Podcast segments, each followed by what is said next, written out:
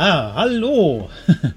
ja, äh, wie hieß es? Von Norden bis Süden, von Osten bis Westen, von 12 bis Mittag. Liebe Freunde der gepflichten Weltraumunterhaltung. Hier ist wieder euer Stargazer Podcast. Das Projekt Stargazer ist ja lange in Pause gewesen, aber wir leben ja in interessanten Zeiten und da werden mehr Podcasts gebraucht, also haben wir zwei uns mal wieder zusammengesetzt und haben gesagt, wir nehmen einfach mal wieder was auf. Boah, Tim, ich freue mich so. Ich freue mich so. Ne? Ja. Ich bin Tim und hier am anderen Ende der Leitung, mir gegenüber im virtuellen Raum natürlich äh, socially distanced von mir sitzt der Chris. Hallo. Hallo Leute, hallo Tim. Ich freue mich so, dass toll. wir wieder Project ja, Stargazer schön. machen. Toll, toll, toll. Ja, ich auch. Was machen wir denn heute? Wir reden einfach mal über uns und die Welt und wie es uns so geht. So allen Dingen aus, genau. In der Krise. Wir sind in der Krise. In, wie fühlst du dich Ach, in ja, der Krise? Die, die Welt, die Welt ist in der Krise. Ne? Die Welt ist aus den Fugen. Die Welt ist Aber im Wandel. Die Welt ist, ja, anderes Franchise. Ähm, ja, also mir geht's tatsächlich äh, den Umständen entsprechend äh, wirklich gut. Ähm, ich kann mich nicht beklagen. Ich habe leichte Erkältungssymptomatiken. Man wird ja derzeit leicht oh, äh, paranoid, oh, oh. Ne, bei jedem Kratzen im Hals. Aber nein, ist alle gesund in der Familie. Man kann sie nicht sehen, aber wir können telefonieren. Ähm, ich arbeite im sogenannten Homeoffice, also von zu Hause aus. Also ich bin in der glücklichen Lage, dass mein Job tatsächlich ähm, ja von zu Hause aus gemacht werden kann, ohne größere Probleme, solange das Internet da ist. Ja, ja, also, Wenn es das Internet das nicht geben nicht würde, wären wir schon lange ausgestorben, ey, ohne Mist. Ja. Ja, aber ich meine, auch wenn Vodafone mal wieder nicht mitmacht, ne? Wenn, wenn hier mal wieder Leitung weg ist, dann, dann sehe ich alt aus. Aber ansonsten, ähm, geht's mir gut. Also ich habe nicht wie jetzt viele, man liest mal viel, oh, wir brauchen was zur Beschäftigung, mehr Podcasts, mehr Filme, mehr Disney, äh, mehr Bücher, ähm, weil wir haben ja jetzt so viel Zeit. Also ich habe nicht mehr Zeit als vorher, eher weniger, weil wir echt viel zu tun haben. Aber ich will mich darüber nicht beschweren. Das ist natürlich echt eine glückliche Lage. In ja. der in der schrecklichen Lage, in der die Welt jetzt ist, äh, ist das, äh, da bin ich äh, sehr privilegiert und da bin ich auch sehr froh drüber. Viel schlimmer wäre es, wenn wir bei dir aus? Hätten. Ja, bei mir genauso. Also ich kann theoretisch, wenn es funktionieren würde, ich kämpfe auch mit Vodafone, im Homeoffice arbeiten. ähm, ja, ich kämpfe mich so durch. Ne? Bei uns sind auch alle gesund. Wir waren zeitweise in Quarantäne hier als kleine Familie. Aber ja. das geht dann halt auch vorbei. Ist halt so mit schulpflichtigen Kindern und dann, ja, wir sitzen das aus. Ich mein Stapel ja. ungelesener Bücher ist noch groß genug, dass ich es hier noch eine Weile aushalte. Also ich habe noch so ungefähr 400 Stück im Nacken. Ich habe jetzt auch wieder Regale aufgeräumt. Ah, ich habe Regale aufgeräumt. Ich wünschte, ich könnte, aber meine Regale haben keinen Platz zum Aufräumen. Ja, ist zwar meine, auch meine ein logistisches Freundin sitzt Problem. natürlich in meinem Nacken. Äh, äh, schmeiß mal was raus. Ich kann mich von Büchern mal ganz schlecht trennen. Ja, man trennt sich auch nicht von Büchern. Was soll der Mist? Sag ihr das mal bitte. Das finde ich nicht okay. Aber mal gut, es gibt auch Sachen, von denen kann man sich mal trennen. Ich habe dann auch ein paar aussortiert. Ein paar bin ich losgeworden in, bei den Kollegen in der Firma. Andere wollte ich jetzt nochmal irgendwie so in so eine Bücherbox bringen oder irgendwie sowas. Weil wegschmeißen kann ich Bücher tatsächlich nicht. Also nicht, wenn es nicht wirklich völliger Ramsch ist oder vergammelt ist oder so. Aber äh, irgendwer soll noch gut davon haben. Aber gut, momentan geht das alles natürlich nicht so. Ja, aber also, also an Büchern, äh, ähm, an Bücher, über Büchermangel kann ich mich nicht beklagen. Und das Tim, wird auch wohl sich nicht mehr ändern. Tim, wollen wir erstmal den Leuten erklären, warum es so lange nicht gab, nichts gab? Oder lassen wir das jetzt einfach unter den Tisch fallen? Das lassen wir einfach unter den Tisch fallen. Nein, wir können natürlich, ähm, ja, wir haben ja, wie viele Folgen haben wir? Reguläre Folgen haben wir, glaube ich, drei gemacht, ne? Entsinne ich mich richtig? Weiß ich gar nicht mehr. DC so Fontana, ähm, dann hatten wir den McCormack und wir hatten, meine Güte, so lange ist das schon her. Nee, wir also, hatten nichts anderes. Nur die beiden? Nur die beiden. Ach, guck mal, ja. Also, ähm, gut gestartet das Projekt, aber irgendwie kam es doch nicht so, nie so richtig aus den, aus den Puschen. Schwach gestartet und, und stark nachgelassen, so wie. Ach, eigentlich, so, den Start fand ich gar nicht so schwach. Aber es ist tatsächlich, ich habe auch tatsächlich ein bisschen also jetzt von meiner Seite aus tatsächlich echt unterschätzt, was das äh, so mit dem Zeitmanagement macht. Man denkt immer, ja, kann man mal eben bei machen. Aber äh, dann ist irgendwas mit der Arbeit, dann ist was mit der Familie, dann hat man andere Dinge im Kopf und so ähm, ganzen Roman durchzulesen und zu besprechen, weil wir müssen ja auch Notizen machen und so. Das ist natürlich nicht ganz so einfach wie, sag ich mal, jetzt eine, eine Fernsehepisode ähm, sich anzugucken und das gleiche damit zu machen. Und selbst das ist sicherlich eine Menge Arbeit. Ähm, insofern haben wir uns da auch ziemlich einen großen Happen vorgenommen und ähm, da bin ich so ein bisschen dran gescheitert, muss ich sagen. So immer mal wieder. Auch aktuell, wir wollten ja, ich glaube, das darf ich schon verraten, äh, wir wollen gerne noch mal, das machen wir hoffentlich auch noch, über äh, Last Best Hope wieder von Jonah McCormick sprechen, weil oh, das ja. der Roman zur neuen Serie ist, die gerade läuft, beziehungsweise heute läuft ja in den USA die letzte Folge der ersten Staffel. Morgen wird die bei uns zu sehen sein. Also wenn genau. ihr das hier hört, habt ihr Star Trek Picard schon fertig geguckt und wisst auch mehr als wir jetzt. Ja, eben hoffentlich, ne? Also, man selbst, egal ob man es mag oder nicht, aber als Star Trek-Fan muss man das sehen, glaube ich. Ja, das sollte da man sich lehne ich mich Fall. jetzt mal ganz weit aus dem Fenster und sage, das muss man gesehen haben. Da sollte also, man sich auf jeden äh, Fall dazu eine Meinung bilden. Das sollte man nicht verpassen. Und man kann auch genau, viel Spaß Meinung damit haben. Ja. Das, das glaube ich, das denke ich. Also ich hatte sehr, bisher sehr viel Spaß damit. Klar, sind, ne, Lass uns da kann man über einiges reden. Da machen wir, da, da reden wir noch mal gesondert drüber. Lass Aber uns da ähm, mal der, in der, der erste in der Roman dazu, eigentlichen Folge ja. drüber reden.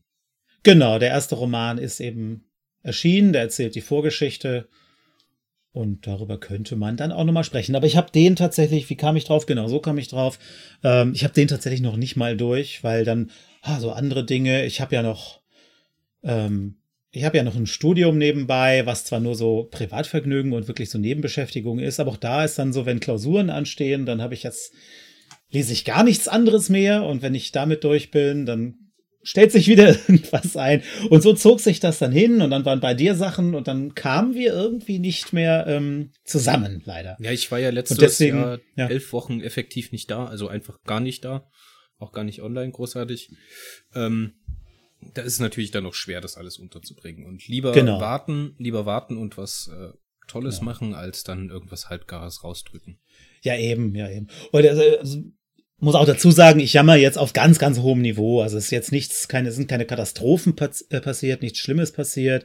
Ähm, also nichts lebensbedrohlich Schlimmes. Ähm, also es war einfach nur so diese, diese kleinen Unwägbarkeiten des Alltags, die da sich dann so aufgestapelt haben.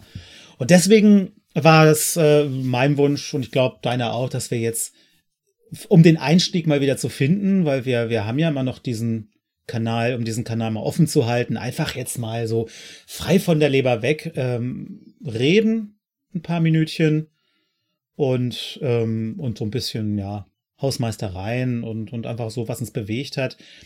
Einfach um mit dieser Zeit auch, die, die jetzt ja, wie gesagt, schon etwas seltsame ist, äh, da ein bisschen mit umzugehen und, und äh, zu kompensieren. Und auch ein bisschen, äh, Star Trek ist ja ein bisschen immer auch Eskapismus, und Podcasts sind für mich auch eigentlich, ja, ähm, ja, ja, ja, ja, haben auch mal diesen Aspekt, dass man so ein bisschen dem Alltag entflieht und äh, mal sich was Interessantes anhört. Und ja, da klicken wir uns einfach mal ein, ne, so in das Gespräch.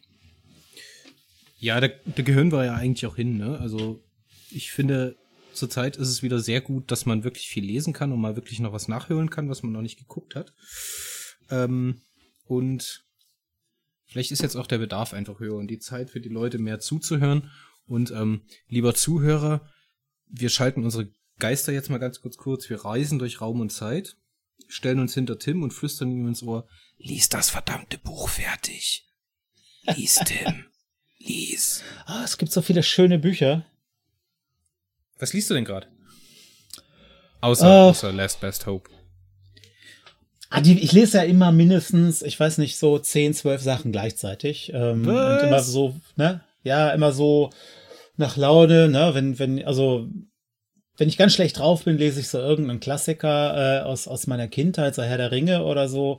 Sowas habe ich dann meistens auch noch mal so als Zweitkopie auf dem, auf dem Kindle damit man das dann auch nachts lesen kann. Das ist auch immer so eine Sache. So, so, so, sowas wie den Picard hier, ne? Äh, den habe ich mir natürlich schön als äh, gebundene Ausgabe geholt. Uh. Ja, aber es ist natürlich so, ähm, Papierbücher sind immer so eine Sache, wenn man dann im Bett liegt und äh, die Freundin schläft schon und das Licht ist aus. ich dann das Licht wieder anmache, dann kriege ich Ärger. Und ein Kindle kann ich auch nachts nochmal rauskramen. Das heißt, ich sollte mir lieber E-Books äh, eigentlich besorgen. Aber ich habe natürlich immer gern die Dinger in der Hand. Ne? Also das ist äh, Papier, riecht besser, schmeckt besser, ist, ist schöner in der Hand als, als, äh, als elektronisch. Auch wenn ich total Freund von E-Books bin, weil man irgendwie tausend Bücher mit sich rumtragen kann überall und im Dunkeln lesen kann. Aber es ersetzt halt das echte Buch noch nicht. Ich habe mir jetzt auch wieder ein Kindle gekauft. Ich hatte vor ewigen Zeiten mal ein anderes Gerät. Ich glaube, so ein Thalia Inhouse äh, hm. E-Reader. Der hat natürlich äh, nur rudimentär funktioniert. Das ist ja mittlerweile schon ein bisschen was Besseres. Ähm, habe ich auch wieder sehr viel Freude mit, muss ich sagen. Und ich lese jetzt auch zurzeit sehr, sehr viel Star Trek Bücher über Kindle Unlimited. Kennst du das? Ich kenne das, ich habe das auch mal ausprobiert und dann doch wieder fallen gelassen, weil ich es dann doch nicht geschafft habe in der Zeit genug zu lesen, damit sich der Preis lohnt. Dann ja, habe ich ja die Bücher wieder verloren, die ich da bekommen habe. ja, ja. Ah ja, ich meine, es, es gibt ja so viel solche Angebote. Es gibt das ja von Amazon, gibt es das Angebot ja für Musik, dann gibt es dieses Kindle Unlimited, dann gibt es das für, sag Musik. schon, Audible, ne? Ja, Audible gibt's auch. Äh, das ist ja eh auch 10 Euro im Monat und dann kannst du dir mal eins runterladen für dieses Guthaben oder du sparst das auf. Da habe ich aber mittlerweile auch schon so viele Hörbücher angesammelt, die muss ich erstmal hören, bevor ich diesen Account wieder aktiviere. Ja, also wie gesagt, ich will Kindle Unlimited eigentlich auch nur ansprechen, weil es da zurzeit echt, echt, echt viele ähm, Star Trek-Romane gibt. Mhm. Es gibt nicht immer die komplette Reihe, aber es gibt äh, immer so die ersten drei, vier Teile, dass man so reinkommen kann und dann kann man sich das immer noch hinten raus dann kaufen. Also wenn man ein schneller Leser ist, ein intensiver Leser ist und auch Lust auf Star Trek hat, kann man bei Kindle Unlimited ziemlich viel Spaß haben. Auch wenn ah, sich ja, das, das wahrscheinlich, auch wenn sich das wahrscheinlich nach ein paar Monaten dann abgearbeitet hat. Also wie gesagt, von mir ein Tipp, da habe ich gerade echt viel Freude mit. Ja, das glaube ich. Und ich lese zurzeit ganz viel Perry Roden. Kennst du Perry Roden, Tim?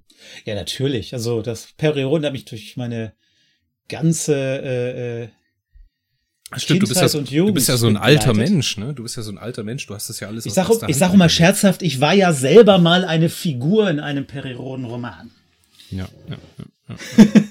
Was habe ich vielleicht an anderer Stelle erzählt. Also, also tatsächlich, ich fand ich wirklich eine Figur, aber mein Name wurde tatsächlich bewusst von einem der Autoren ist auch einer, äh, der, der jetzt nicht so viele geschrieben. Ich glaube, der hat nur einen in der, in der regulären Serie geschrieben, nur ein Heft. Ähm, aber der hat tatsächlich meinen Namen, also der hat ein paar Bekannte und Freunde sozusagen in seinem Roman verwurstet, also hat Figuren die Nachnamen gegeben und da kommt dann ein Commander Peters drin vor. Das ist natürlich sehr lustig. Das ist süß. Ich bin da darauf gekommen, weil ich, ich mach, ich mache jetzt einfach mal ein bisschen Cross-Promo. Äh, ich mache bei warpcore.de, das ist ein Fanzine zu Star Trek und allgemein zu Science Fiction. Ähm, da machen wir den Warpcast. Da haben wir uns zum Aufgabe gemacht, durch die ganzen Ressorts der Seite so durchzugehen und alle Science-Fiction-Themen so einmal im Podcast vorzustellen und dann immer noch so ein paar wechselnde, wechselnde Formate im Podcast zu haben. Und da habe ich mit dem Mario gesprochen. Das ist so einer der Autoren auf äh, Warpcore, der da ähm, sich um Perry Roden kümmert. Und er hat mir da total Lust drauf gemacht. Und jetzt bin ich von einem Stapel Perry Roden Romane umgeben. Und das macht Wunderbar. mich zurzeit sehr, sehr glücklich. Sehr, sehr glücklich. Ah, Perry Roden ist ganz, ganz, ganz toll. Also, das hat, das hat mich schon, also, ich erinnere mich noch genau, wie mich das fasziniert hat. Ähm, es gibt ja diese Silberbände.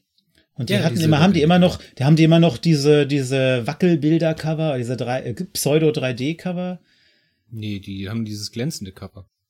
Ja, ja, also aber das, das Bild, das Bild war früher, ich weiß nicht, ob es noch so ist, war immer so ein, es gibt, weißt du, diese Kippelbilder, die, wo, wo ja, das, ja, ich, äh, mit, ich weiß, mit so diese, ich weiß nicht, wie der Fachausdruck ist, aber diese, diese Linsendinger da, wo man dann, äh, wenn man aus verschiedenen Winkeln kommt, dann hat man so verschiedene Ebenen, dann entsteht so ein leichter äh, Stereoskopie-Effekt.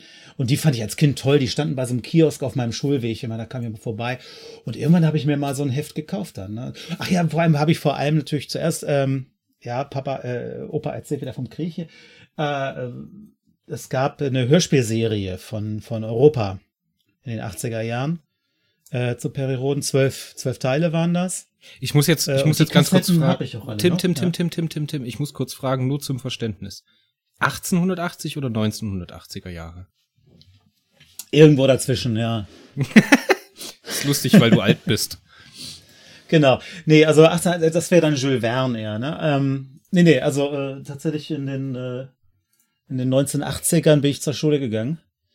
Ähm, und da gab es dann Hörspiele, also überhaupt in den 70ern, 80ern, also in meiner Kindheit und Jugend waren Hörspiele auf Kassette, ähm, waren eigentlich das Medium. Also gerade für Kinder, es gab auch welche für Erwachsene. Witzigerweise, Periron war eine Serie, wo Europa tatsächlich so kleine Aufkleber drauf machte, so kleine gelbe Ovale, wo stand Hörspiel für Erwachsene. Wobei das Quatsch ist. Ich glaube, das haben nur Kinder gehört. Aber egal. Ähm, das hat mich da auf den Geschmack gebracht mit ähm, so ganz tollen Sprechern, äh, Uwe Friedrichsen und so. Also äh, war sehr schön, sehr. Ähm, das hat mich, das hat mich so, das war wirklich also die erste, der erste Zyklus, ne, wirklich der der äh, Romanserie wurde da praktisch also die äh, dritte Macht meinst du? Die dritte Macht, genau. Ja, das gibt's Und, ja jetzt noch mal, das gibt's ja jetzt noch mal neu mh. gemacht. Ich habe mir das über Audible geholt, weil ich da noch äh, einmal Guthaben geschenkt bekommen habe, obwohl ich kein Abo mehr habe. Ähm, ja. Habe ich mir das geholt und es hat der Josef Trapnik eingesprochen. Ich habe die ersten mhm. Hefte auch gelesen und man muss ja immer sagen, das hat bei Mario mir erzählt und das finde ich ehrlich gesagt sehr, sehr schockierend, auch wenn ich es nachvollziehen kann, ist, dass die im Nachhinein nochmal für die Silberbände die ersten Hefte überarbeitet haben und da Teile rausgestrichen haben, beziehungsweise so diese 50er, 60er, 70er Jahre Probleme der äh, des Umgangs der Geschlechter miteinander mhm. oder der Rassen miteinander oder der der unterschiedlichen Ethnien. Ähm, das hat man da noch ein bisschen gestreamlined. Ähm, deswegen finde ich das relativ schwierig. Aber wer mal reinhören will, da ich glaube mit der dritten Macht, da hat man schon echt einen guten, einen guten Überblick, ja. was man da so erwarten kann. Ja. Es gibt ja auch einen Podcast, Themen. die dritte Macht. Ich weiß nicht, ob du den hörst. Nee, höre ich nicht, aber ich wollte auf jeden Fall auch, auch sehr sympathisch. Ich habe da die ersten paar Folgen mal gehört. Also ich muss gestehen, ich habe noch nicht sehr viel da reingehört, aber sehr, sehr sympathische Jungs. Ähm, die sprechen da auch drüber. Und ich glaube, man kriegt, also wenn man sich wirklich das antun will, ich meine, wie viele Bände sind jetzt auf jeden Fall weit über 3000? Ja, 3000. Die 3000 habe ich mir tatsächlich noch aus Nostalgie noch mal geholt, ja, irgendwo da, ne? Ähm, also da. Aber es gibt halt noch ich glaube, viel, viel mehr. Es gibt tatsächlich, äh, wenn man, man kann natürlich antiquarisch sich die Dinger besorgen. Also die Originalhefte aus den 60er Jahren sind, glaube ich, äh, schwer zu kriegen, aber es gab immer Neuauflagen davon, so dass man, wenn man das will, kann man die alle komplett kriegen. Und es gibt die auch alle als E-Books, soweit ich weiß. Ja, genau, es gibt da so E-Books. Also auch die alten Bände wirklich in der, in der alten Nicht nur die Silber, diese Silberbände, das wisst, das gut, die Leute jetzt nur Star Trek kennen, die kennen, äh, wissen vielleicht nicht, wovon wir reden. Die Silberbände sind so eben silbern in so einen silbernen Covern äh, äh, eingefasste gebundene Ausgaben, die immer, ich glaube, einen Zyklus zusammenfassen. Stimmt das ungefähr? Also zumindest. Ja, genau, genau. Also ein Stapel Hefte zusammenfassen. Also die sind dann auch gekürzt und ja, wie du sagst schon gestreamlined, aber auch inhaltlich gestreamlined, weil in den Heftromanen, die wöchentlich erscheinen, natürlich ähm, auch dann Doppelungen vorkommen oder es sind auch mal so einzelne ja, bei, bei, bei Fernsehserien würde man vielleicht sagen, so Monster of the Week Folgen, ne, ähm, die mit der, die zur eigentlichen Handlung nichts beitragen. Also zur übergeordneten Handlung. So ähnlich, Und sowas hat man dann, glaube ich, rausgenommen, weil die, das wäre dann Exkurs. Also wer das komplett haben will, muss natürlich die Hälfte lesen. Aber die, eigentlich finde ich die Silberbände ganz gut zum Einsteigen. So bin ich damals auch eingestiegen. Wobei ich bin auch damals, glaube ich, nur bis Band 8 oder so gekommen von den Silberbänden. Aber immerhin. Nee, das hat mich schon lange begleitet. Lass, lass und mich, immer mal wieder habe ich auch mal angefangen. Lass damit. mich dazu noch was sagen. Da gibt's auch jedes Mal, also wer jetzt nicht unbedingt jedes Heft einzeln lesen möchte, es gibt für die E-Books auch immer Pakete. Da kriegt man immer 50, also einen Jahrgang e äh, Heftpakete als E-Book für einen verminderten Preis. Wenn man das jetzt so kauft, ein E-Book kostet 1,99 und dieses 50er-Pack E-Books kostet dann, glaube ich, 60 Euro oder 50 Euro oder sowas. Also da gibt's echt tolle Angebote, wo man viel Lesestoff bekommt, wenn man drauf steht. Ja. Also, genau. auf jeden Fall Empfehlung für Leute, die Science Fiction mögen. Und auch, das ist ja eine deutsche Serie und dadurch hat das auch so ein bisschen, ja, einen besonderen, wie soll man sagen, besonderes Flair. Also, würde ich es sagen. Ist, es ist was anderes als internationale Science Fiction. Genau. Also, also Leute, die, die ähm, die Raumpatrouille kennen oder wie es oh, ja, ja, fälschlich auf gesagt äh, Raumschiff Orion. Ähm, so der Stil ist äh, teilweise von der Erzählung her vergleichbar. Ich glaube, da gibt's auch personelle Überschneidungen äh, bei den Autoren. Ja, ja, genau. Ne? Also war so mehr oder weniger die gleichen Leute, die für die Geschichten verantwortlich zeichneten. Deswegen ist das so, also so, ne, Commander McLean und äh, Perry Roden, da sind schon gewisse Ähnlichkeiten. Ja, das ist ähnlich wie Babylon 5 und äh, DS9, so die Verstrickung an Ideen. Und, und ähm, was mir so in, in der letzten Zeit bei den Diskussionen so um, um äh, neue Star Trek, sag ich mal, äh, um, um Star Trek Discovery, Star Trek Picard äh, aufgefallen ist, dass vielen so ein bisschen die diese positive Utopie äh, äh, abhanden gekommen ist. Oder vom Gefühl her. Ich bin ja immer so ein bisschen der Meinung, äh, das stimmt nicht unbedingt so, wie viele das sagen. Da kann man, oder da kann man zumindest drüber diskutieren. Aber äh, davon mal ab. Äh, in dem Zusammenhang ist es mir einfach eingefallen, dass Peri Rodan das ja auch immer war. Also eine positiv äh, äh, ist jetzt eine Doppelung, ne? Positive Utopie. Utopie ist immer positiv. Aber es ist also eine Utop utopische Vorstellung der Zukunft von einer besseren Menschheit, die es schafft, ihre, ihre kleinlichen äh, Kriege miteinander zu überwinden und in den Weltraum aufzubrechen und zu größeren Berufen ist. Das geht auch manchmal dann, äh, gerade bei, bei Periron, auch manchmal schon ins, äh, ja, wie soll man sagen, ähm, ins Größenwahnsinnige hinein, wenn man äh, so gewisse gewisse Zyklen da liest. Aber ähm, auf jeden Fall ist immer dieser positive Aspekt und dass der Mensch über sich hinauswachsen und mehr werden kann und äh, besser was Besseres werden kann. Das ja, aber dabei hat ist mir es, auch immer sehr imponiert Zeit, an dieser Serie. Dabei ist es die ganze Zeit aber Hard Science Fiction. Ne? Also es ist jetzt nicht so weich gespült wie zum Beispiel Star Trek, was so die echte Science in der Science Fiction angeht. Ähm, hm. Da ist echt immer naja. viel viel Beschreibung drin und viel Daten und ja. viel erklärt, was wie, wann, wo funktionieren könnte und wieso nicht. Und ähm, was ich bis jetzt gelesen habe, das war auch immer aufeinander abgestimmt. Also da hat, es hat immer gepasst, dass man dann später wieder aufgegriffen hat, was früher passiert ist. Sicherlich gibt's da auch ein paar Krücken hier und da, aber mein Gott. Ja, aber da gibt's auch extremes Technobabble, ne? Fiktivtransmitter ja. und äh, Nullzeit-Deformator. Also ja. gerade in der in der Frühzeit ähm, gibt's da ganz tolle Geschichten. Ich liebe sowas, ja. Also ich find's also, toll. Also wer heutzutage, kann ich mir stundenlang anhören. Also. Wer heutzutage einsteigen will, der ist eigentlich in einer relativ guten Zeit. Also gerade jetzt noch im Jahr 2020, da das Jahr begonnen hat mit der äh, Zero Zone. Das ist so ein kleiner Mikrozyklus von vier Heften, glaube ich. Der ist für Einsteiger ganz gut, weil das so eine losgelöste Geschichte ist, die relativ gut erklärt ist und in sich funktioniert. Also da bin ich auch eingestiegen und bei mir hat super geklappt. Also wer einsteigen möchte, der soll bitte mit 30, 50 einsteigen. Ah ja. Das okay. hat bei mir Guter funktioniert Tipp. und das kann ich gut empfehlen. Wunderbar. Ja, jetzt haben wir sehr viel über eine ganz andere Serie gesprochen, aber ich denke, es gibt ja auch da Verbindungen und, und, und Überschneidungen, wie schon gesagt, ne? Also die, allein die, die Tatsache, dass es eben diese utopische äh, Ausblick auf die Zukunft ist. Ich auch will aber natürlich im gleichen Verlag damals die äh, äh, die ersten Star Trek Romane, beziehungsweise die, waren das die von James Blish, die, die, die äh, Romanfassungen der, der äh, Original Series Folgen. Die sind, glaube ich, in Deutschland. Die, die sind bei Goldman erschienen, aber bevor Goldman sie hatte, sind sie zuerst bei Pavel Möwig im, im, im Periroden Verlag in Heftchenform erschienen. Ja, ich habe hab so eins auch mal besessen. Ich glaube, ich habe es nicht mehr. Aber das Tolle äh, ist, also warte, warte mal ganz kurz, kurzer Exkurs an der Stelle zu diesen Goldmann-Heft mhm. oder Goldmann-Sammelbänden. Damals wurde das in Deutschland verkauft, da war die Serie hier noch nicht bekannt oder hier noch nicht ausgestrahlt.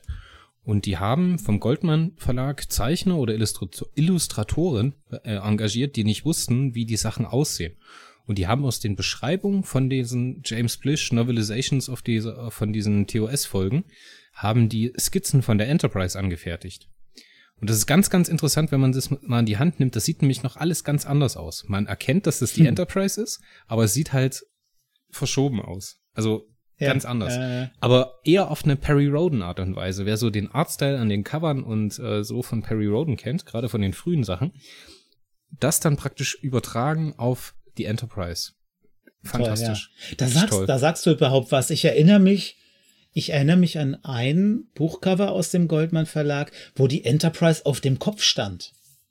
Ja, also ja, praktisch mit der Untertassensektion in Warpgondel nach unten. Ja, ja, ja, genau. Als, als Kind, ähm, als Kind fand ich das okay, weil ich habe mir gedacht, na ja, im Weltraum gibt's kein oben und kein unten. Also äh, kann man das Raumschiff auch auf dem Kopf darstellen. äh, was ja, was ja eigentlich stimmt, nur ähm, bei Star Trek ist es ja tatsächlich so, dass sie, ich weiß nicht, ich, wie funktioniert das eigentlich? Ähm, Raumschiffe sind ja immer aufeinander ausgerichtet.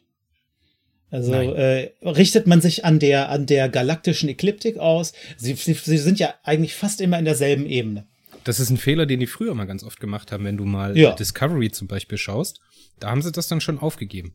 Das war noch ja, so gut, die ganz Voyager da Enterprise kannst du jetzt Zeiten. auch mit war das immer auf alles einer machen. Ebene?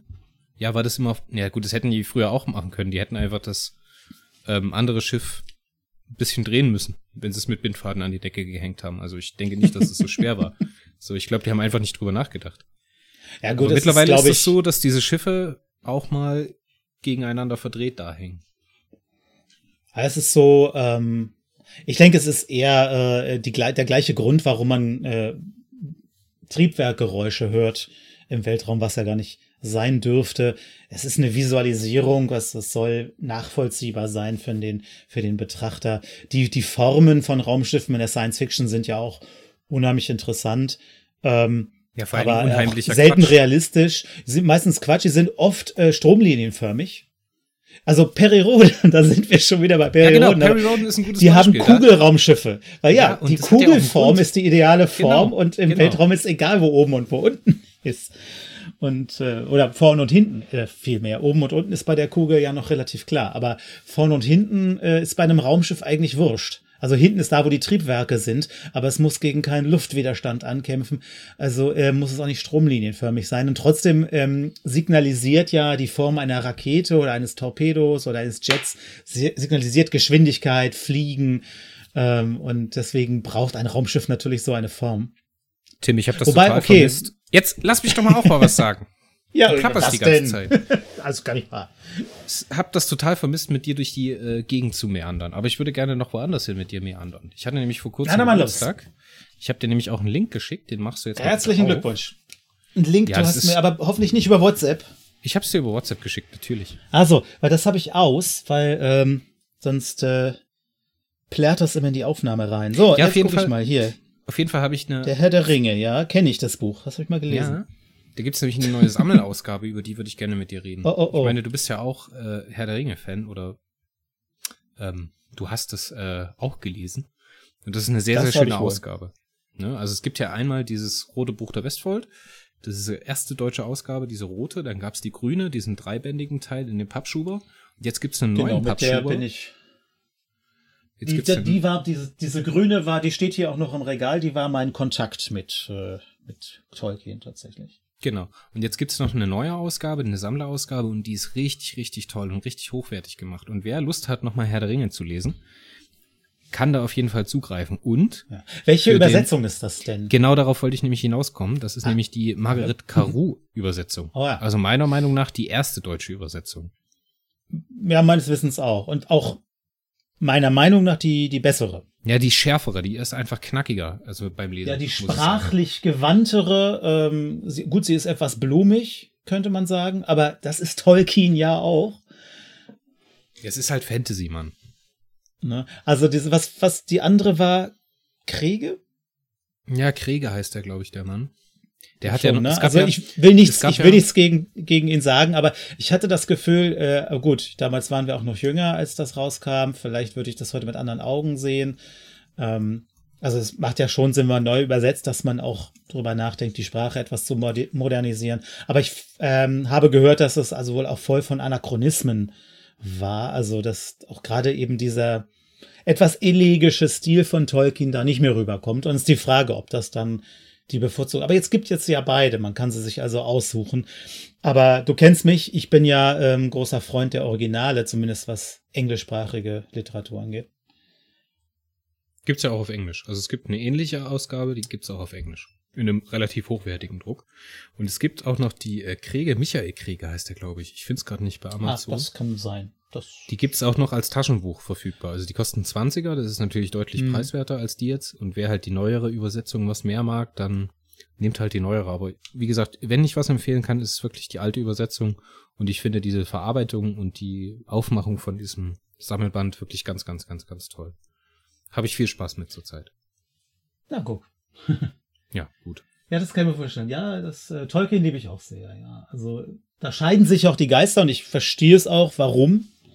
Ähm, warum es nicht jedermanns Sache ist und ich verstehe auch die Probleme, die Leute mit Tolkien haben, aber ich sag mal, ich bin in einem Alter an, an Tolkien geraten, wo man, wo ich zumindest dafür sehr empfänglich war und deswegen hat mich das nicht mehr losgelassen. Wahrscheinlich, wenn ich heute jetzt das nochmal ganz neu lesen würde, ohne das zu kennen, würde ich auch sagen, boah, bisschen dröger, alter Stoff und alles tausendmal gesehen. Aber ähm, ja, damals war das schon beeindruckend, damals als der der Film im Kino lief, was war das? Ähm, der ist von 78, glaube ich. 79, der Trickfilm. Irgendwas, also, ja, natürlich. Beziehungsweise es ist ja ein Rotoskopiefilm, ne? Ja. Also tatsächlich mit Schauspielern gedreht und dann übermalt. Interessante Technik. Aber der hat mich, der ist ja so ein bisschen unfertig, ähm, aber der hat mich wahnsinnig beeindruckt damals. Und dann hatten meine Eltern tatsächlich das Buch. Warum meine Eltern? Meine Eltern lesen überhaupt kein Fantasy. Aber mein Vater hat sich das aufschwatzen lassen, glaube ich, von einem Kollegen. Er hat gesagt, musst du lesen hier, das ist das beste Tolkien und hat das angeschafft und da stand jahrelang äh, bei uns im Bücherregal ganz oben. Und dann hatte ich diesen Film im Kino gesehen, dann habe ich die Titel zusammengebracht und dachte, da musst du mal hochklettern und holst dir das raus. Und äh, mhm. da war ich versunken.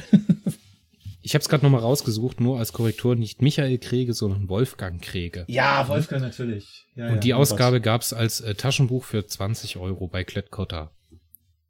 Klettkotter. Ja. Habe ich, hab ich weggelegt, leider. Hat mir nicht gefallen. Auch weil das Taschenbuchverlag für alle, also der Taschen, das Taschenbuchformat für alle drei Bücher in einem Taschenbuch, das ist nicht geeignet. Das ist nicht mehr wirklich ein Taschenbuch, sondern das ist ein Buch in einer Tasche. Ja, ich habe so eine englische Ausgabe ähm, aus den boah, frühen 90er müsste die sein. So eine einbändige Taschenbuchausgabe. Das ist auch schon ein Schinken, auch schwer drin zu lesen, das stimmt schon, ja. Was hast du zurzeit auf deinem Stapel der ungelesenen Bücher liegen? Puh, äh, das, äh, die, die Frage impliziert, dass ich nur einen Stapel hätte. ich habe auch ein ganzes Regal. also, ähm, es fällt mir gar nicht alles so ein. Also ich kann, ich kann ja mal, ich kann ja mal gucken, was einfach so hier im, in meinem Büro, ne, jetzt, also unser Arbeitszimmer ist ja jetzt mein Büro äh, in dieser Quarantänezeit. So, und ähm, was hier so einfach so auf meinem Schreibtisch oder um mich herum liegt, da, da, da sammle ich einfach mal ein paar Sachen raus und stelle das kurz vor. So, also ganz kurz. Ähm, also da hätten wir Una McCormick, Star Trek Picard, The Last Best Hope, darüber sprachen wir schon. Dann ganz was anderes. Äh, Jasmin Schreiber, Marianengraben. Ein De Debütroman, soeben erschienen, im Februar erschienen im Eichborn Verlag. Ähm, das habe ich vor allem deshalb ähm, mir besorgt, weil die Autorin ist eine ehemalige Arbeitskollegin von mir und da war ich natürlich neugierig, was sie so schreibt. Die ist auch auf Twitter sehr aktiv. Also wer, wer viel auf Twitter unterwegs ist, kennt vielleicht sie unter dem Twitter-Handle La Vie Vagabonde. Dann haben wir hier noch, lass mal sehen, Ray Carson, Star Wars, The Rise of Skywalker. Echt jetzt? Ich wollte, ja, ich, ich habe so ein Fable, das ist auch aus der Kindheit noch, so ein Fable für Novelizations, ne? also für äh, das Buch zum Film hieß das in Deutschland immer. Ja, ja, mit so Bildern in der Mitte. Ja, genau, so, ne, der Roman zum Film. Also die Romanumsetzung eines Films. Das war auch, ich weiß nicht, ob das heute noch was taugt, aber ich erinnere mich, ich habe sehr viel, sehr wohlige Erinnerungen an diese Bücher. Ähm, das das wäre eigentlich auch mal ein Thema für einen Podcast. ähm, also die, die Art und Weise, meistens wurden ja, wenn Science Fiction war, hat es meistens Alan Dean Foster geschrieben. Also der hat die Star Wars Romane, die Alien Romane geschrieben. Und ähm, die waren, die basierten ja nicht auf den Filmen an sich, sondern auf den Drehbüchern zum Film, weil die wahrscheinlich auch, weil die gleichzeitig zum Film fertig sein mussten und der Film war noch gar nicht in den Kinos, also hat man den Autoren das Drehbuch hingelegt und sagt, hier schreib mal. Und der fertige Film enthält ja gar nicht alles, was im Drehbuch steht, beziehungsweise ist noch umgeschnitten, umgestellt. Und deswegen waren in den Büchern immer Szenen drin, die im Film gar nicht vorkamen. Und naja, und so weiter. Und natürlich die, die Bilder. In der Mitte waren immer die Bilder drin. Ja, das ist auch toll. Ich habe die ich bin ja 91er Baujahr, ne? Und ich habe ja, Ja. bevor ich den ersten Star, also die Star Wars Episode 1 gesehen habe, habe ich ähm, den Roman dazu gelesen. Der steht Ah, ja. auch heute noch bei mir im, äh, im, sag schon, Bücherregal. Und äh, da sind auch so Bilder in der Mitte drin gewesen. Und da gab's ja diesen Kanzler Newt Gunray. Diesen, wie hieß die Spezies? Von der Handelsföderation da. Ja, genau so hießen die. Genau so hießen die. Und den konnte ich nie richtig aussprechen. Ich hatte den dann immer Nutter genannt.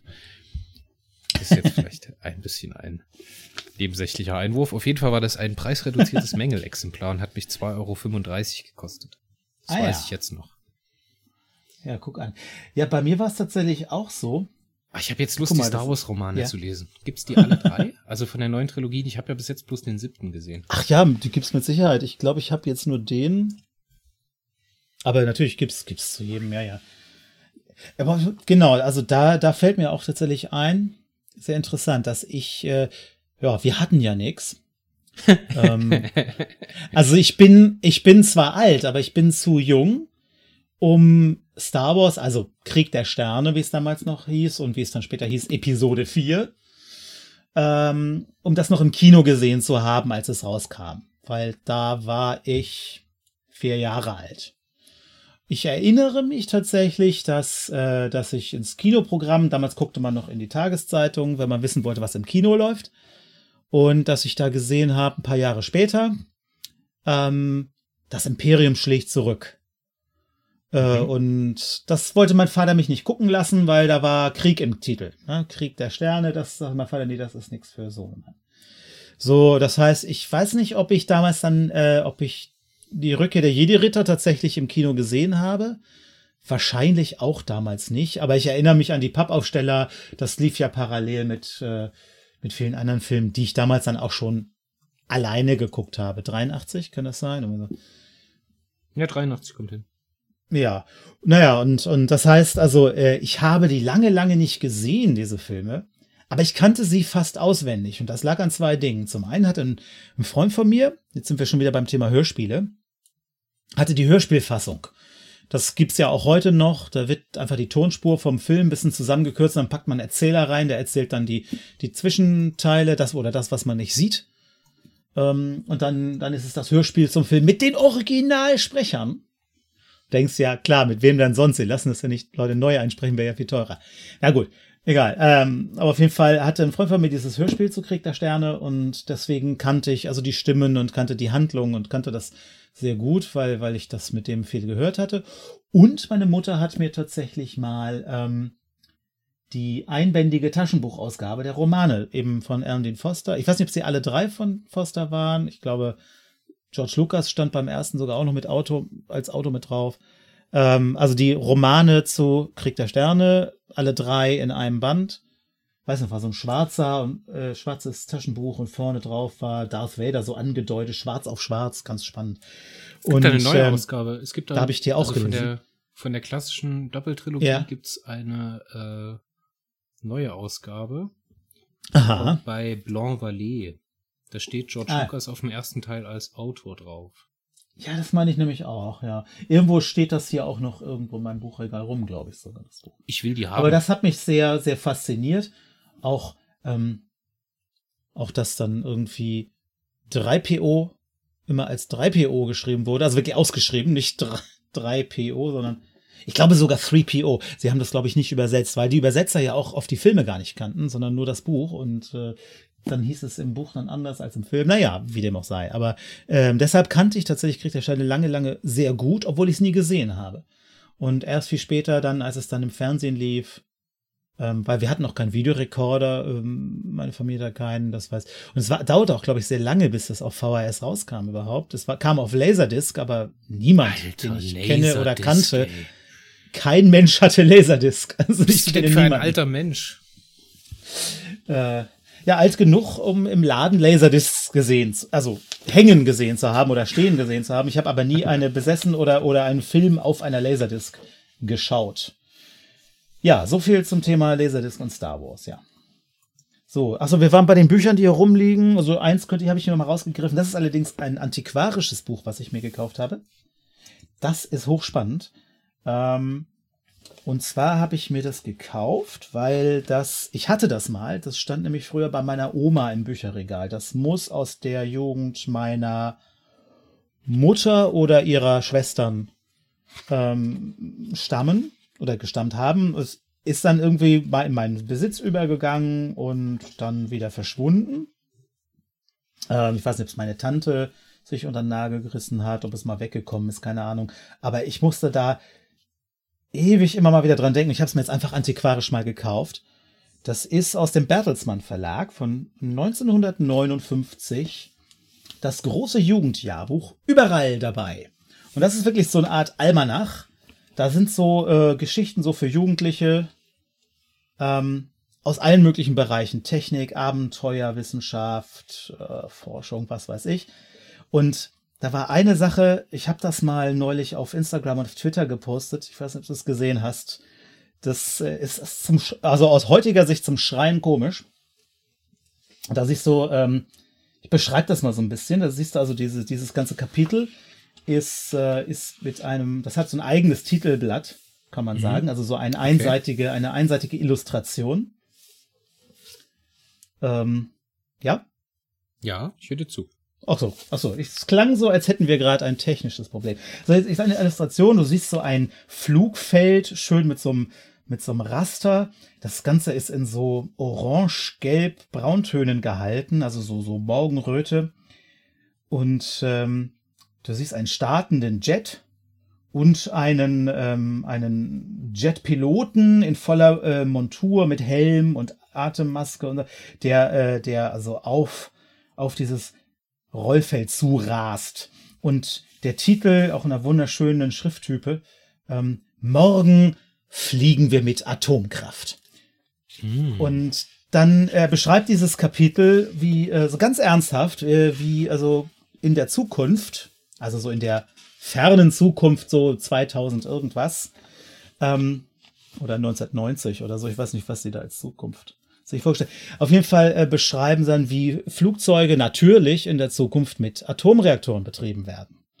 Und da sind ja auch verschiedene Flugzeugtypen, also fiktive natürlich, theoretische Flugzeugtypen vorgestellt, so Zeppeline und Dreiecksflügler und so, die dann wunderbar mit Atomkraft betrieben werden. Und da wird auch das Prinzip erklärt, wie so ein Atommeiler im Flug. Wenn man sich das vorstellt, ja, what could possibly go wrong? Everything. so, das ist die eine. Es sind noch andere tolle hier, Bubi Scholz und so. Also, ähm, ganz tolle Sachen, Briefmarken sammeln, also alles, was Jungs interessiert äh, in den späten 50er Jahren. Offenbar auch Mädchen, denn also meine, wie gesagt, es gehörte ja meiner Mutter oder, oder und meinen Tanten, das also aber ein anderer, auch so ein zukunftsweisender äh, Artikel, dem, das muss ich auch mal abfotografieren auf Twitter stellen, das ist so toll. Ähm, so, das ist nämlich, äh, da, da geht es auch um die Zukunft, die Großstadt der Zukunft. Und da sind so verschiedene Vorstellungen, wie Zeichner und, und Futurologen sich so, ähm, wie gesagt, die, die, die ferne Zukunft. Ne? Pass auf, ich lese mal den ersten Satz vor. Wie wird die deutsche Großstadt von morgen, von 1975 aussehen. Na, Von 19, ja. ist 1975, also ist dann noch ein bisschen hin. Ähm, und also, äh, das sind ganz tolle Fantastereien. Natürlich fliegende Autos. Ja, wir wollten fliegende Autos, wir kriegen so einen blöden Virus und Quarantäne, aber gut.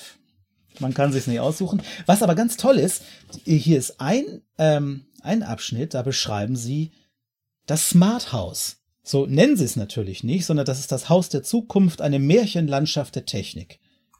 Und dann wird beschrieben, ähm, natürlich mit ganz anderen Worten und auch lustig, wie es, wie es gezeichnet ist dann, aber du hast hier ähm, Flachbildschirme mit 4K, du hast mhm. Alexa, mhm. Ähm, also die ganzen Dinge, die wir tatsächlich haben, äh, sind hier äh, sind hier beschrieben. Also es ist nicht nur Fliegen mit Atomkraft, sondern auch tatsächlich ganz weise Voraussagen hier. Also wir sehen, ne, alles ist mit Funk verbunden. Jeder hat so ein kleines Funkgerät in der Hand und kann miteinander und auch mit dem Computer kommunizieren.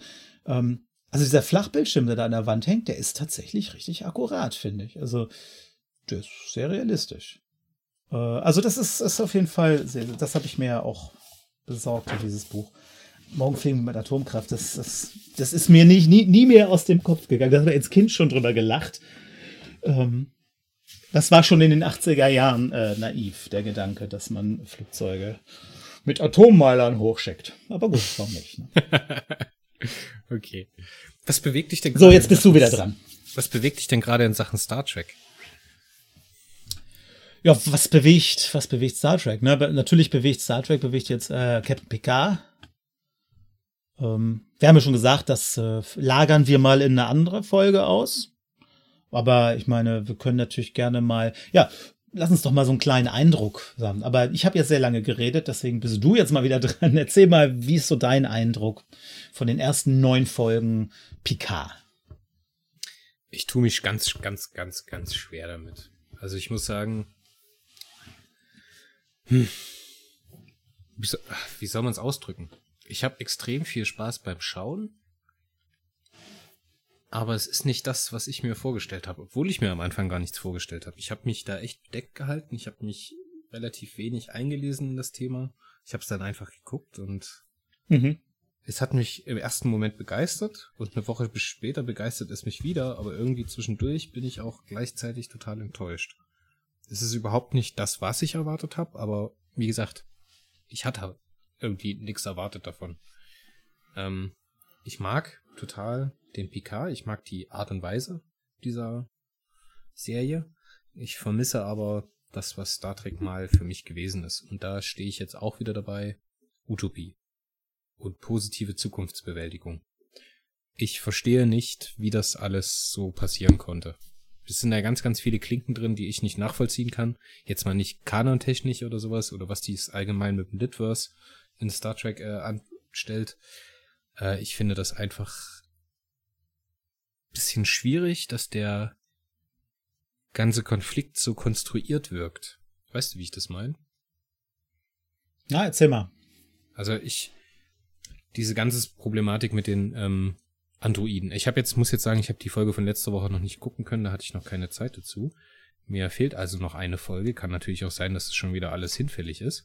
Ähm, aber dieser ganze Konflikt mit den Androiden, mit der Föderation und mit mhm. den Romulanern, dieses ganze Setup ist für mich als Romanfan in Star Trek ein totales Problem, weil es ganz viele Sachen zunichte macht, was im sogenannten Litverse, also im Roman-Kanon aufgebaut wurde. So, Problem Nummer eins. Problem Nummer zwei ist, dass alles, was die erzählen, überhaupt nicht für mich, für mich, für mich persönlich, subjektiv also, überhaupt nicht mit den Sachen übereinkommt, die früher in den Serien erzählt wurden. So, wenn wir jetzt zum Beispiel sehen, The Measure of a Man, Ne? Also die Folge, wo ähm, in Amerika würde man jetzt sagen, Data die Bürgerrechte gegeben wurden oder bei uns, wo ihnen die Menschenwürde hätte zugesprochen wird in einem Gerichtsverfahren oder ähm, das Standgericht, wo es um die Verurteilung von so einem Romulaner geht, ne? Wo es dann von Zusammenhang von Gut und Böse mit einer bestimmten Ethnie oder mit einer bestimmten Alienrasse ähm, zusammenhängt wenn man die Folgen im Hinterkopf hat und dann in diese Serie reinstartet, dann weiß ich einfach nicht, woher die das geholt haben. Ich verstehe nicht, wie Picard in, also in so einer Situation. Wieso entlassen sie den Picard? Ich verstehe es nicht. Wieso helfen sie den Romulanern nicht weiter? Ich meine, im Roman ist es teilweise erklärt, ja, und hinten raus wird man da sicherlich auch wieder eine Lösung für finden, aber ich finde, das alles ist für mich leider nicht nachvollziehbar. Das liest sich wie eine Story, aber es liest sich nicht wie eine Story, die für mich in Star Trek was zu suchen hat. Ich muss leider sagen, inhaltlich bin ich enttäuscht. Ähm, ich bin von den Schauspielern sehr begeistert. Ich mag zum Beispiel die Agnes Jurati. Ich weiß nicht, was du über sie denkst. Und äh, die äh, Isa Briones heißt sie, glaube ich. Den, äh, den Schauspieler, der den Rios spielt, wie heißt der?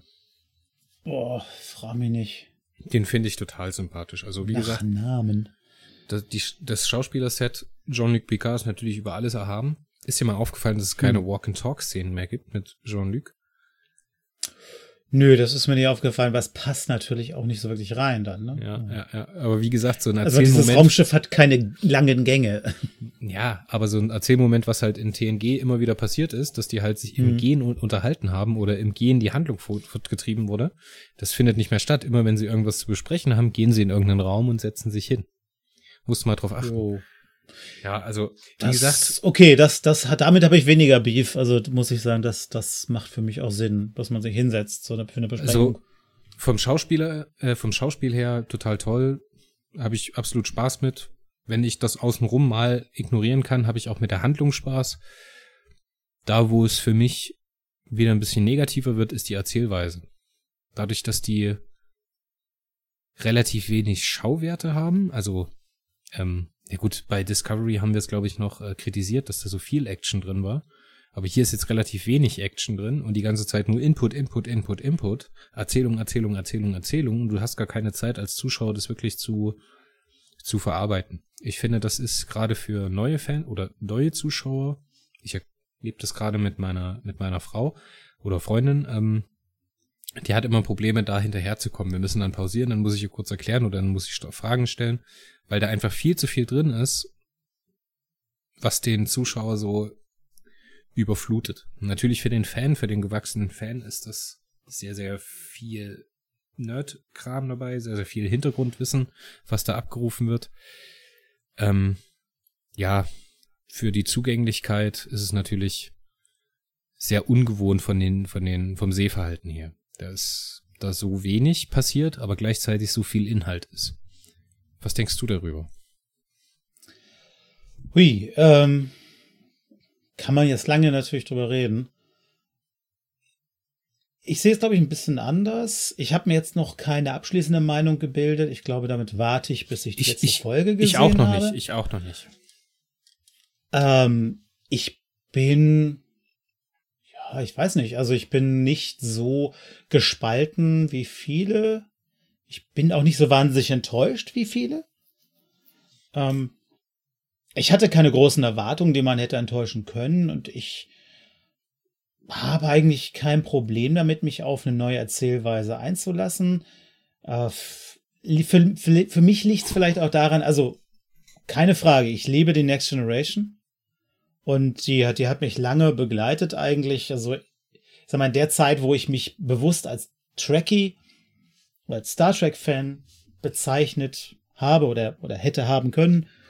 Äh, das war die Zeit, wo, wo Next Generation und Deep Space Nine liefen.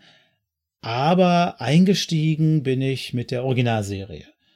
Also ich bin nicht so wie viele, äh, die sagen, mein Captain ist Picard, meine Serie ist Next Generation oder meine Serie ist Deep Space Nine unter den Star Trek Serien, sondern wenn ich sagen muss, was ist für mich das Star Trek überhaupt Captain Kirk und, und Spock. Ähm, das ist also, das ist für mich Star Trek äh, im Original sozusagen und ich habe nicht diese. Ja, das stimmt. Ich habe eine große Liebe für, für Next Generation, aber es ist nicht so, dass jetzt die große Enttäuschung ist, weil ich da besondere Erwartungen hätte und das ist jetzt, wenn man sozusagen, wie viele Jahre ist es jetzt her? 30 Jahre später anknüpft. Ähm, das ist ganz anders, ein ganz anderes Format, eine ganz andere Erzählweise, ähm, eine ganz andere Geschichte, die man erzählen möchte. Ich glaube, da kann ich mich drauf einlassen. Ich muss noch mal abwarten, wie es ausgeht und das dann als Ganzes betrachten und dann schauen wir mal. Dann, dann, dann ziehe ich mein Fazit und dann. Also klar, wie immer, ne, wie bei, bei Discovery auch. Es gibt Aspekte, mit die freue ich mich. Es gibt welche, da bin ich, bin ich nicht so mit einverstanden. Entscheidungen, wo ich nicht verstehe, warum man sie macht. Und andere äh, Entscheidungen, wo ich verstehe, warum man sie gemacht hat, äh, getroffen hat. Also, es ist ein Mixed Bag, wie der Amerikaner sagen würde. Ja, aber mehr würde ich, glaube ich, an der Stelle noch gar nicht sagen wollen. Ich glaube, das kann man noch mal im größeren Zusammenhang dann Oh ja, ja, mit, mit äh, Star Trek Picard kann man jetzt, äh, kann man natürlich vom Hundertsten Tausendste kommen. Wie gesagt, da, da sparen wir uns, glaube ich, das als Hauptthema nochmal für eine, für eine andere Folge auf, weil wir da ja auch genug Literatur haben, an die wir anknüpfen können. Also man Ja. könnte auch über die Comics tatsächlich vielleicht noch mal sprechen. Ist der dritte Teil mittlerweile rausgekommen? Ähm, also raus ist er schon länger. Äh, ich weiß nicht, ob er inzwischen für günstig, Ich mach mal noch kurz Live-Recherche und guck mal bei für günstig Amazon zu haben nach, ist. Weil die hätte ich Ja, ich hole mir den, ich, ich hole mir die immer digital mittlerweile. Ähm, dann liegt nicht so viel rum. Ist ja auch wurscht. Ich kann das nämlich auch nebenher machen. Aber ähm, nächste Folge gibt's auf jeden Fall Star Trek Picard, die letzte und einzige Hoffnung. Ich denke, du liest wieder die äh, Original-Englisch-Ausgabe, ne? Genau, ja. Ich weiß nicht, wie da der Titel ist. Last Best Hope. Von Julia Also ident, identisch mit dem Roman. Ja, genau, genau. Also die Originalausgabe aus England, liest du ja. Also wir waren nicht mehr bei den Comics jetzt. Nee, wir waren nicht mehr bei den Comics jetzt. Ach so. Also, für die nächste Folge gibt's auf jeden Fall Last Best Hope von, äh, die letzte beste, letzte und einzige Hoffnung, auf Deutsch von Juna McCormick. Ich lese auf Deutsch und der Tim liest auf Englisch, richtig? So sieht's aus. Jetzt haben wir's, jetzt haben wir's wieder reingefunden. Leute, was ist Okay. hier los? Wir freuen uns auf jeden Fall und äh, geloben mal wieder Besserung, dass häufiger was kommt, ohne jetzt genaue Zeitlinien zu nennen oder nennen zu können. Ich weiß nicht, wie weit bist du im Roman, Tim? Oh, irgendwo so in der Mitte, glaube ich. Also, ähm, ja, genau. Also, ich denke auch, ich habe das ja schon äh, am Anfang so ein bisschen angedeutet, ähm, oder beziehungsweise auch mit dir im Vorgespräch. Ich kann mir vorstellen, dass wir so ein bisschen das Konzept so ein bisschen ausweiten ähm, des Podcasts, dass man sich nicht so sehr versteift auf die Bücher, weil dann geraten wir immer wieder in diese Spirale, dass man sagt, ich muss das Buch erst fertig haben und dann dauert das wieder. Aber es gibt so viele Themen, die man besprechen kann im Zusammenhang mit Star Trek. Also es muss nicht so ausufern wie heute. Das war jetzt wirklich mal so frei von der Leber weg. Wir wollten mal Spaß haben und so ein bisschen. Das war reden. unser Opener. Unser Genau. Opener für 2020. Kanal wieder öffnen. Aber es gibt so viele Star Trek-Themen und ich habe hier noch Sachen liegen, da kann man ewig drüber reden. Also, äh, wir finden sicherlich das eine oder andere Thema, das hoffentlich auch spannend ist. Ähm, ich hoffe, da, da der eine oder andere hat auch Spaß daran. Das Schöne am Podcast ist, man kann ja auch Folgen überspringen, wenn einem das Thema nicht zusagt. Genau so ist es. Alles klar. Ne? Dann hören wir uns beim nächsten Mal. Ja, würde ich sagen. Na, dann äh, bleibt gesund allerseits. Ne? Haltet die Regeln Bleibt zu ein. Hause. Genau. Ganz wichtig. Beziehungsweise, wenn ihr das hört, ist vielleicht auch alles schon wieder vorbei und alles wieder gut. Das hoffen wir sehr. Und bis dahin, live long and prosper. Live long and prosper. Lebe lang und erfolgreich. Tschüss. Jawohl. Ciao. Tschüss, Zuhörer. Tschüss.